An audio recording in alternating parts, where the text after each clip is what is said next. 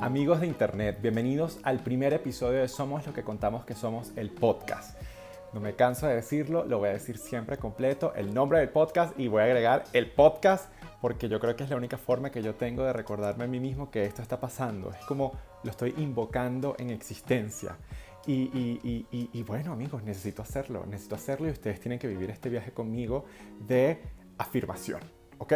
Este primer episodio es muy importante para mí. Bueno, creo que todos los primeros episodios son siempre muy importantes, porque va a ser el primer acercamiento que ustedes van a tener a esta forma, a esta metodología que yo he venido desarrollando durante muchos años para contar historias. Y no solamente historias mías, sino también historias de marcas, de empresas, de personas, de perritos influencers. Ahora ustedes dirán, Edmundo, pero tú estás empezando este podcast con, con, con mal pie. Estás quemando ya un puente con una marca con la que posiblemente después vas a querer trabajar al decir que Nike necesita que seamos cobardes. Miren amigos, uno, me parece un honor, un honor que ustedes crean que eventualmente Nike va a querer trabajar conmigo. De verdad, no podría pedir mejores oyentes o mejores eh, YouTube videntes que ustedes, ¿ok? Y dos, yo no voy a hablar mal de Nike. ¿Quién ha dicho que yo voy a hablar mal de Nike? Yo voy a hablar muy bien de una campaña, de un posicionamiento de marca que ha perdurado durante 32 años y que me parece sumamente efectivo porque entendió exactamente dónde pullarnos con su historia. Pero antes de yo empezar a hablar sobre por qué para mí es ese eslogan legendario de Nike que es Just Do It me parece tan bien ejecutado, yo tengo que echar para atrás amigos. Y no para atrás en la historia de Nike, sino para atrás en todo mi proceso de conceptualización de historias. Ahora, yo les advierto que ustedes van a sentir que yo me fui para otro lado y está bien, pero yo les prometo que eventualmente ustedes van a ir entendiendo porque yo tuve que irme tan atrás para explicarles por qué yo creo que Nike necesita que nosotros seamos cobardes. Bien, hace un par de años una de mis escritoras favoritas, Carolina Aguirre, publicó un libro que se llama El amor, el amor, el amor, en el cual ella reúne todas las columnas que ella escribió para el periódico de la Nación en Argentina. Una de esas columnas trata sobre Rocky 1 y esa columna ella la abre jurando que ella más nunca va a escribir una historia que no sea de amor. Y Carolina no jura esto porque ella no sepa escribir sobre otra cosa o porque para ella las historias de acción y misterio no sean importantes o porque ella sea una romántica incurable. Ella jura esto porque para ella una historia que no es de amor está incompleta, le falta un pedazo, está mal contada. Y si está bien contada es porque hay una historia de amor, aunque no nos demos cuenta. Para hacer esta afirmación, Carolina se basa en la tesis sobre cuento de Ricardo Piglia, en la cual él dice que un cuento siempre cuenta dos historias. Y para llegar a esta tesis, Ricardo toma unas anotaciones de Chekhov que dice que un hombre en Monte Carlo va al casino, se gana un millón, regresa a su casa y se suicida. Entonces, el cuento clásico narra en un primer plano la historia 1, que es la historia del juego, la historia del hombre que se fue al casino y se ganó el millón de euros, dólares, lo que sea, Dios sabrá. Y en secreto va construyendo la historia 2, que es la historia del suicidio. Aquí me gustaría leerles un poquito de lo que dice Ricardo en esa tesis, mi amigo Ricardo. Entonces, oído al tambor. El arte del cuentista consiste en saber cifrar la historia 2 en los intersticios de la historia 1. Un relato visible esconde un relato secreto narrado de un modo elíptico y fragmentario. El efecto sorpresa se produce cuando el final de la historia secreta aparece en la superficie. Creo que esto es más fácil de entender si hablamos de Rocky 1. Y si ustedes no lo han visto, yo les doy un chancecito. Aquí yo le voy a pedir a producción que por favor inserte una musiquita para que ustedes tengan un chance de ir a buscar en YouTube el tráiler de Rocky 1.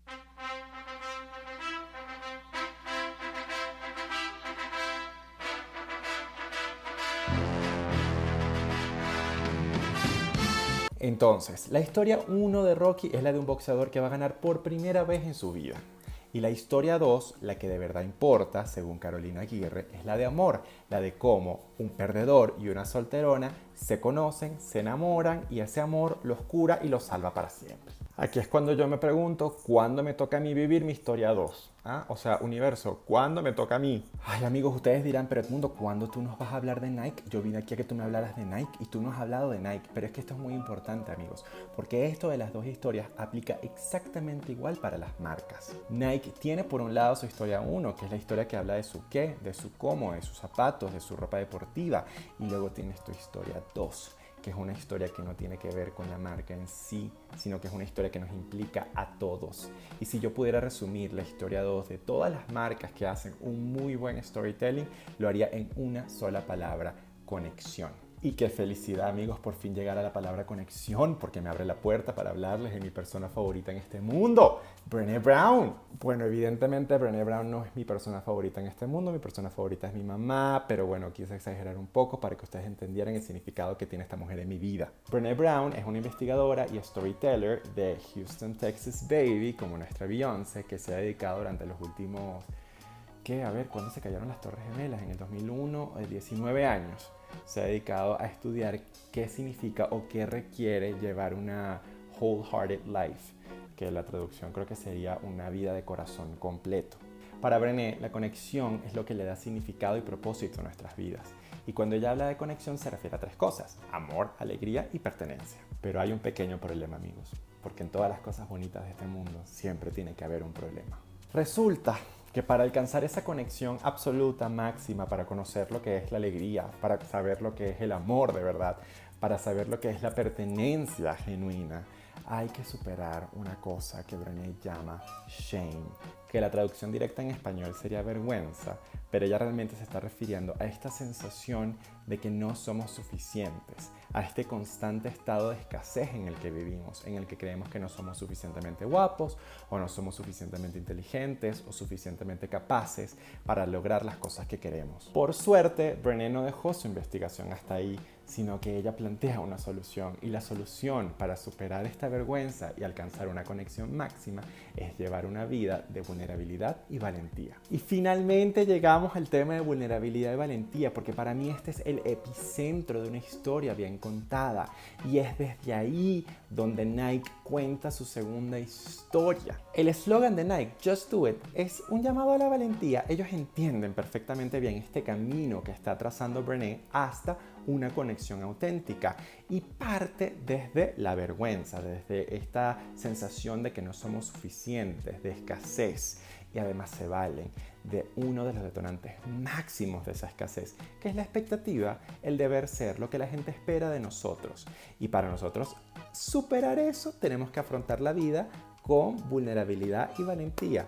Just y esta es la gran revelación de este primer episodio, amigos. Por si no les ha caído el 20, Nike necesita que nosotros seamos cobardes para que le compremos esta segunda historia de valentía, porque nos están dando en donde más nos duele, en nuestros, nuestros puntos cardinales, los más sensibles y sutiles, como diría nuestra Shakira. Pero si ustedes no me creen, vámonos a las pruebas. El primer comercial de Nike en el cual ellos usaron el eslogan Just Do It fue en 1988, en el cual salía un hombre de 80 años trotando, trotando, trotando, trotando.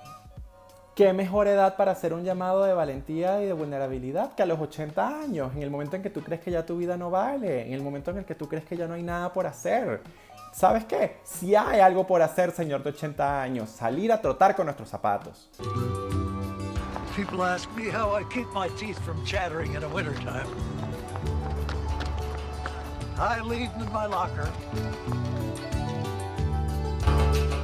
Y desde entonces, amigos, ellos han venido perfeccionando ese discurso narrativo que ya es prácticamente infalible. Lo único que ellos les han venido modificando durante el tiempo es el contexto.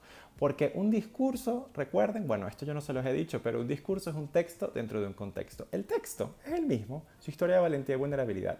Lo único que ha cambiado es el contexto. Y es el contexto lo que a ellos les da la materia prima para agarrarse de las expectativas de la gente. Si ustedes ven la campaña que ellos sacaron a favor del empoderamiento de la mujer, que bueno, a mí la palabra empoderamiento no me encanta, pero ustedes van a saber cuál es que es la de Let's Show Them What Crazy Can Do.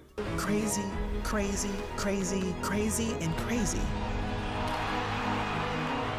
So if they want to call you crazy, fine. Show them what crazy can do.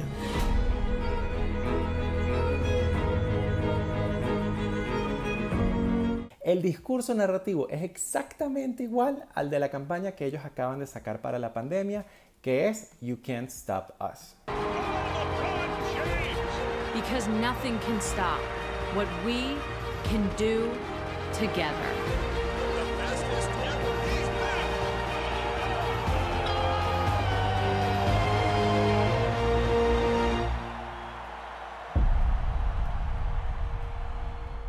Los dos videos están en YouTube. Yo los invito, yo los invito a que ustedes los busquen. Es más, yo se los voy a dejar a los que nos están viendo desde YouTube en la caja de descripción para que ustedes no tengan que estarse esforzando mucho. Ahí yo les voy a dejar los dos videos para que ustedes vean que tienen exactamente la misma estructura. Los dos empiezan enumerando estas situaciones dentro de nuestro contexto que nos hacen sentir que no somos suficientes. Que si las reglas que trazó alguien más, que si la gente que duda de nosotros, que si no nos toman en serio, son exactamente los mismos escenarios puestos uno hacia el deporte, hacia esta sensación de que el deporte se detiene a raíz de una pandemia, y el otro hacia este escenario en el que la mujer es detenida de alcanzar su máximo potencial por el simple hecho de ser mujer. Y después los dos cierran con un llamado de acción, que es más o menos una variante del Just Do It, con el cual te están invitando a que seas vulnerable, a que enfrentes y dejes ir todas estas expectativas y le demuestres al mundo de que eres capaz una vez que eres valiente.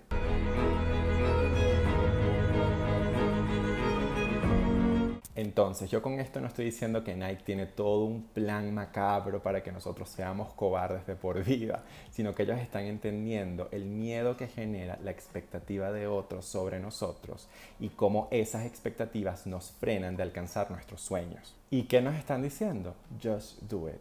Hazlo, atrévete, rompe con todas esas cosas que te hacen sentir cobarde y sé finalmente valiente para que logres alcanzar esa conexión auténtica, ese estado máximo de alegría, de amor y de pertenencia. Bueno amigos, hemos llegado al final de este primer episodio. Espero que todo este contenido los haya sacudido tanto como me sacude a mí cada vez que lo explico.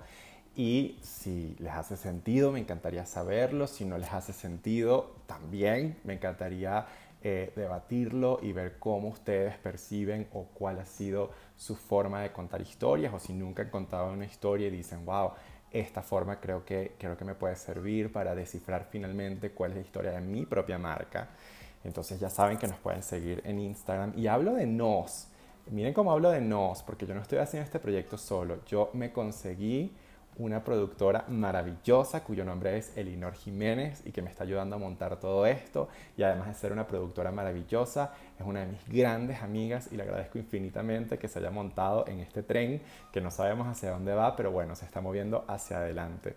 Entonces volviendo al tema de las redes sociales nos pueden conseguir en Instagram como lo que contamos que somos y también, bueno, si nos están escuchando en Spotify, sepa que también estamos en Apple Music y estamos en YouTube. Y si nos estás viendo en YouTube, entonces también sabes que ya estamos en Spotify por si un día eh, sales a trotar y bueno, quieres escuchar mi voz, mi linda voz, mientras estás por ahí con tu tapaboca y protegiéndote del mundo cruel.